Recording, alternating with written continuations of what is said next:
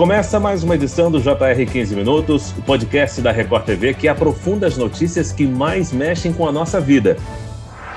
Luiz Inácio Lula da Silva, do Partido dos Trabalhadores, vai ser o novo presidente do Brasil entre 2023 e 2026. O ex-presidente venceu Jair Bolsonaro, do Partido Liberal, em uma disputa muito acirrada. Lula teve pouco mais de 2 milhões de votos do que o atual presidente na eleição mais apertada da história do país. Além do novo presidente, o Brasil escolheu no segundo turno 12 governadores e 8 prefeitos. O que esperar do novo governo Lula? O país vai seguir dividido depois das eleições? e os principais desafios do novo governo. 15 minutos de hoje responde essas e outras perguntas com o cientista político e pesquisador da USP, Pedro Costa Júnior. Seja bem-vindo, Pedro. Muito obrigado. Quem nos acompanha nessa entrevista é a repórter da Record TV em Brasília, Vanessa Lima. Vanessa, como já era esperado, o resultado na disputa presidencial foi bem apertado, né? Olá, Fara, obrigada pelo convite. Isso mesmo, foi muito apertado. Essa eleição superou a de 2014, quando a ex-presidente Dilma Rousseff do PT foi reeleita derrotando o candidato do PSDB, Aécio Neves. Em 2014, Dilma teve 3 milhões e 400 mil votos de vantagem, 51,64% contra 48,36% de Aécio. Agora, Lula teve pouco mais de 2 milhões de votos de vantagem contra Bolsonaro fez com que essa eleição se tornasse a mais apertada da história do país. Aproveito para fazer uma pergunta para o nosso convidado. Pedro, teve emoção até os últimos momentos da apuração?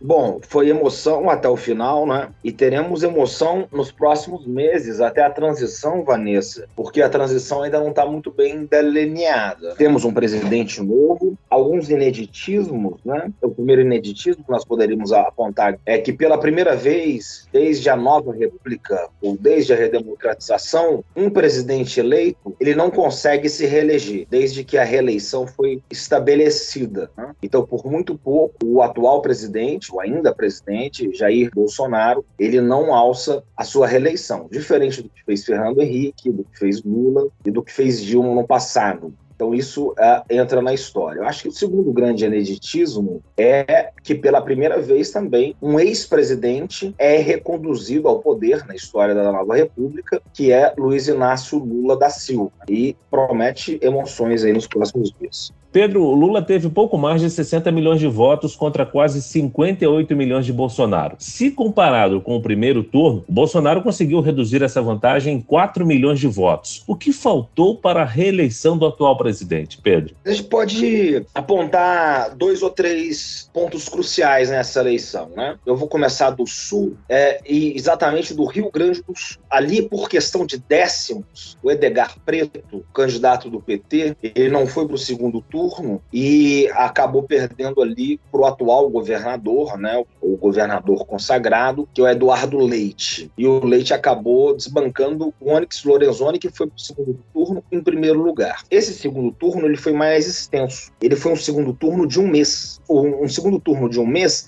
é um segundo turno de uma campanha mais longa, mais exaurida. E o PT, portanto, ele não teve uh, no Rio Grande do Sul um palanque. Por quê? Porque Eduardo Leite não declarou seu voto em Lula enquanto Onyx Lorenzoni foi um grande cabo eleitoral, foi ministro várias vezes uh, do presidente Bolsonaro, então o PT ficou órfão uh, no Rio Grande do Sul, que é um estado extremamente importante, é o quinto estado, é o quinto colégio populacional uh, do, da federação e tem uma economia punjante. Ao mesmo tempo, né, a soberania do PT no Nordeste se fez gritar, foi o ponto decisivo. E aí eu chamaria atenção para decidir realmente o ponto crucial dessas eleições, mais uma vez, uh, as Minas Gerais. É, Minas Gerais, como todos nós temos dito e sabemos, né, é quem costuma consagrar o vitorioso uh, no Brasil. Então, todos que venceram em Minas venceram no Brasil na nova república. Ou seja, é impossível é, perder em Minas e ganhar no Brasil. Lula venceu no primeiro turno, no segundo turno teve mais dificuldade, mas assim mesmo teve uma pequena vitória que se expressou no segundo turno. Então eu chamaria atenção, para responder a sua pergunta de maneira mais objetiva, ao papel de Romeu Zema, que é um governador reeleito com ampla vantagem e que, segundo, digamos, as franjas bolsonaristas de Minas, poderia ter se empenhado mais. Ele não apoiou o presidente no primeiro turno, depois ele declara apoio ao presidente. Ele faz uma campanha mais discreta no sentido de uma campanha mais antipetista do que pró-Bolsonaro. Você não via, por exemplo, Romeu Zema como Simone Tebet, vestindo a camisa e pedindo voto para Bolsonaro, como Simone Tebet pediu voto para Lula. Talvez esse detalhe em Minas pudesse fazer a diferença. Pedro, e com essa derrota, como você bem disse, Bolsonaro se torna o primeiro presidente que busca reeleição e não consegue. Esse resultado surpreende? Surpreende e não surpreende. O Bolsonaro fez um congresso muito forte, há um congresso de centro-direita,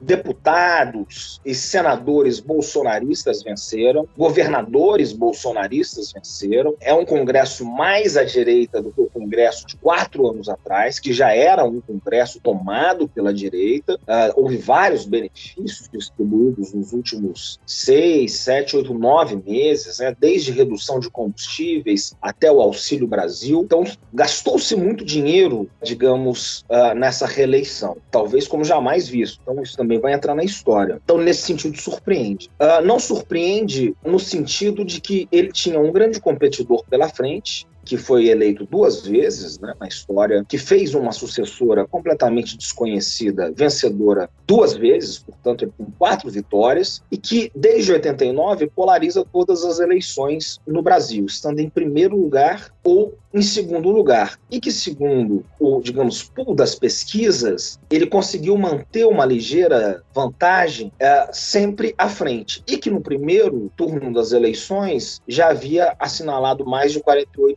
dos votos. Então, nesse sentido, foi uma vitória de Lula, digamos, construída ao longo desse tempo. Pedro, antes da gente falar dos desafios de Lula, vamos olhar um pouco para o atual governo. O que, que o presidente Bolsonaro vai deixar de legado? Talvez o maior legado dele foi ter construído uma direita no Brasil, sem dúvida nenhuma. Né? O Brasil hoje tem uma direita, uma direita organizada. Nós vivemos desde 89, desde mais uma vez na nova república da redemocratização, uma polarização entre uma esquerda ou centro-esquerda e uma centro-direita né, que era entre PT e PSDB, e nos últimos anos com uma hegemonia clara do PT, com quatro vitórias seguidas do PT. O presidente Bolsonaro, ele foi um fenômeno, né, do, digamos, do baixo clero, que sai quase que do nada, e consegue montar e organizar uma rede de direita que está no país, que se organizou, que se mobilizou, ela está nas redes, ela está nas ruas, né? O Bolsonaro ele mobiliza as pessoas pelas ruas, algo que só a esquerda fazia, e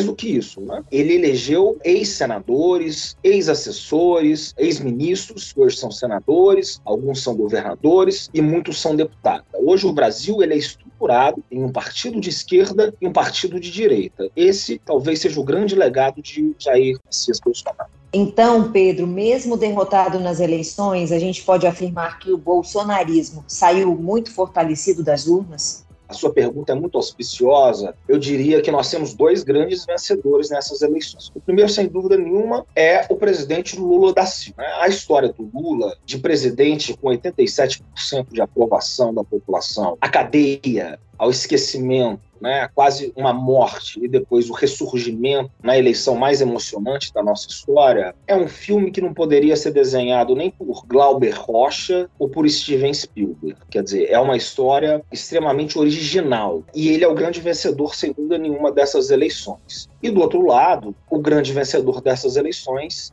é o bolsonarismo, não o Bolsonaro, mas o bolsonarismo, que são as alas ou é, as projeções que foram feitas a partir de Bolsonaro, que conseguiram se organizar e que vão formar o Congresso Brasileiro, o novo Congresso Brasileiro, não só na Câmara, como no Senado, e que vão dificultar muitos dos projetos, né, possivelmente, do ex-presidente Lula. Um último exemplo cabal que eu dou é uma hegemonia de 28 anos aqui no estado mais rico e mais populoso do Brasil, que é São Paulo, que tem um PIB maior do que de muitos países, caiu. O São Paulo não é mais do PSDB e hoje é de um ex-ministro do presidente Bolsonaro, Tarcísio. Pedro, olhando para 2023, o Lula vai assumir um país rachado. O resultado nas urnas deixou isso claro. E no discurso, logo após confirmada a vitória, Lula disse que não existem dois Brasis e que é hora de baixar as armas. O que, que ele pode fazer para tentar acalmar os ânimos da nação? O Lula, vamos lembrar que é um presidente habilidoso. Em 2003 ele já mostrou isso, mas agora ele fez, Fara, uma frente amplíssima. Uma frente que vai de é, Mano Brown até Amoedo